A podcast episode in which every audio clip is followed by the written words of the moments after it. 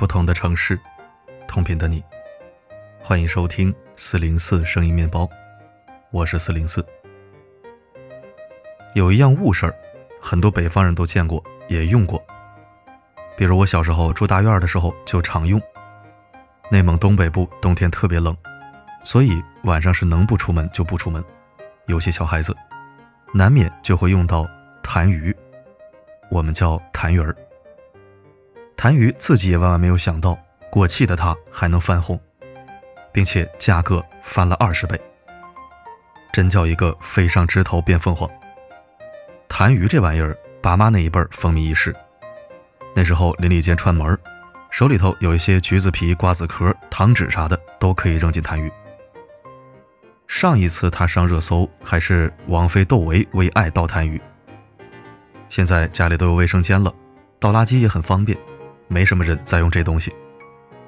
然而，当国人快忘记这个宝贝时，它却在大洋彼岸悄悄实现了翻红。一个平平无奇的小痰盂儿，在国内最多也就是二十块钱人民币，为啥在亚马逊上价格能飙到六十多美元？老外是人傻钱多吗？只要发挥发挥想象力，中国痰盂儿也可以很美丽。痰盂儿能在外网出圈，有几个原因。第一个原因是外国友人清奇的脑回路。看看亚马逊上的商品详情页，你就知道，六十年代中国传统果篮，厨房和餐厅装饰，可用于储藏生鲜食品和酒水饮料。好家伙，我们老一辈上厕所用的，外国人用来装吃的，名副其实的出口转内销。思路清奇，但确实做到了物尽其用，滞销变畅销，环保。那么第二个原因是外国友人有一双发现美的慧眼。作为在中国过了时的老物件，我们一看到痰盂儿就觉得脏，但往往忽略了，它也是凝结了劳动人民的智慧的。而亚马逊商家看到了它别致的造型、经典的红白配色、讲究的花样图案，并放大了这些卖点。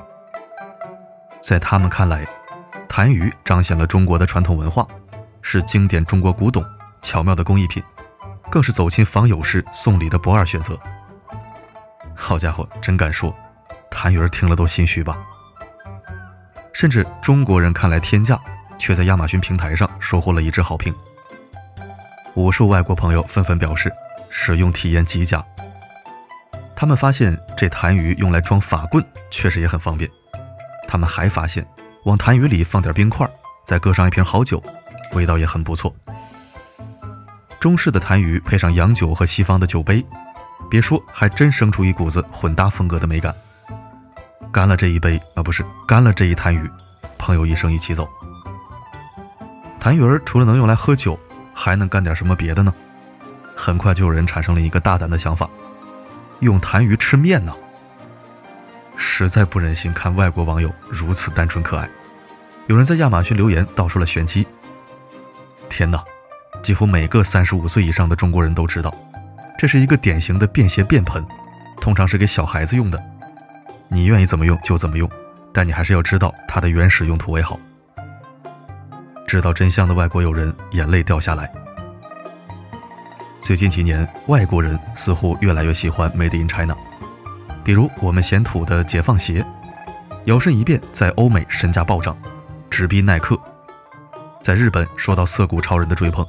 甚至卖到了四百多人民币。再比如我们嫌丑的蛇皮袋，五块钱一个的它，在外国时尚圈成功上位，成为价值五万的潮流单品。还比如我们的重口味土味零食，让人无法自拔的辣条和老干妈，令老外闻风丧胆的松花蛋，还有最近被外国网友疯狂种草的秋梨膏，价格是越炒越高，但外国网友的购买热情依旧不减。看看评论区，几乎是买过的都说好。喝了中药以后，神清气爽都不重要，连运气都变好了。这几年迷信中国文化的老外越来越多，你做一套广播体操，他们都认为你有点东西；你打一套太极拳，一招白鹤亮翅就足以震慑他们，让他们赞叹。对东方力量的痴迷，也让冥币在海外走红。对你没听错。就是我们清明节烧的纸钱，还有我们祭祖时候常用的纸别墅、纸汽车、手机三件套，甚至纸飞机等等。有外国友人说，用了它升职加薪了，腰也不酸了，股市抄底了，走上了人生巅峰。也许这就是传说中的神秘的东方力量吧。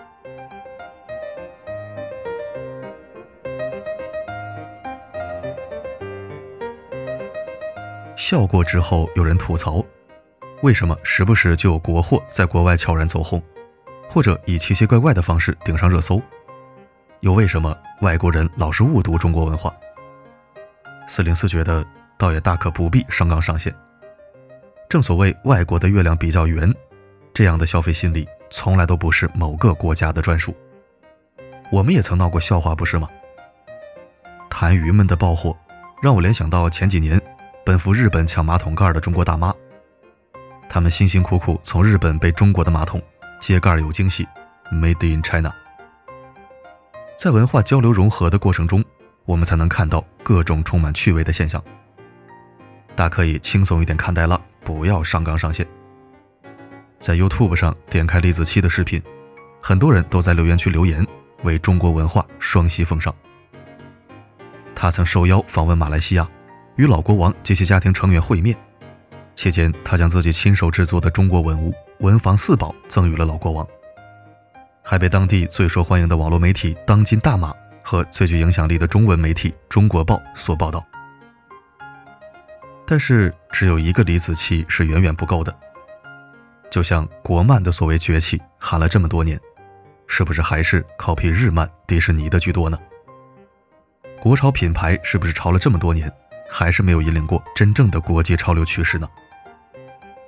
而说到中国的网文在海外的大火，热闹完了，后续的版权问题是不是还没跟上？我们应该对这种文化交流抱以更开放、更积极的态度。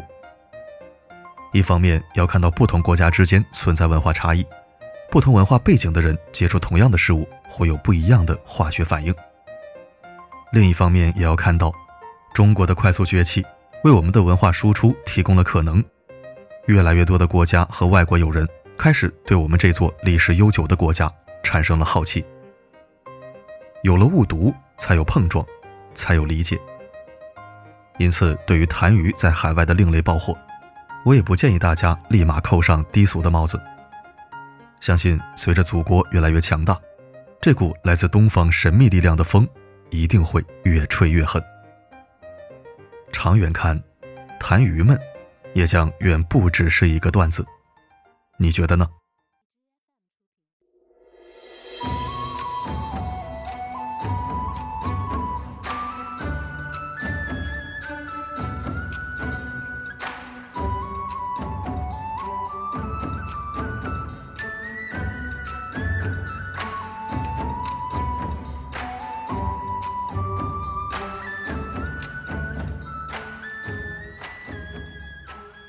感谢收听。周末分享一篇轻松有趣的文章，希望能带给你好心情。我从不觉得外国的月亮圆，外国的空气香。我也从来不是一个盲目爱国的脑残二流子。我深爱我的中华，爱它的文化，爱它的底蕴，爱它永远是这世界独一无二的存在。爱它孕育了我的祖祖辈辈以及我的子孙后代。我爱的中华，从来都是一个让世人心驰神往的优雅国度，而不是一个经不起审视也开不起玩笑的狭隘肖邦。希望我所爱的中华，能再次重现强悍盛唐的昔日荣光，威仪四海，怀柔远人。好了，今天的分享就到这里，我是四零四，不管发生什么，我一直都在。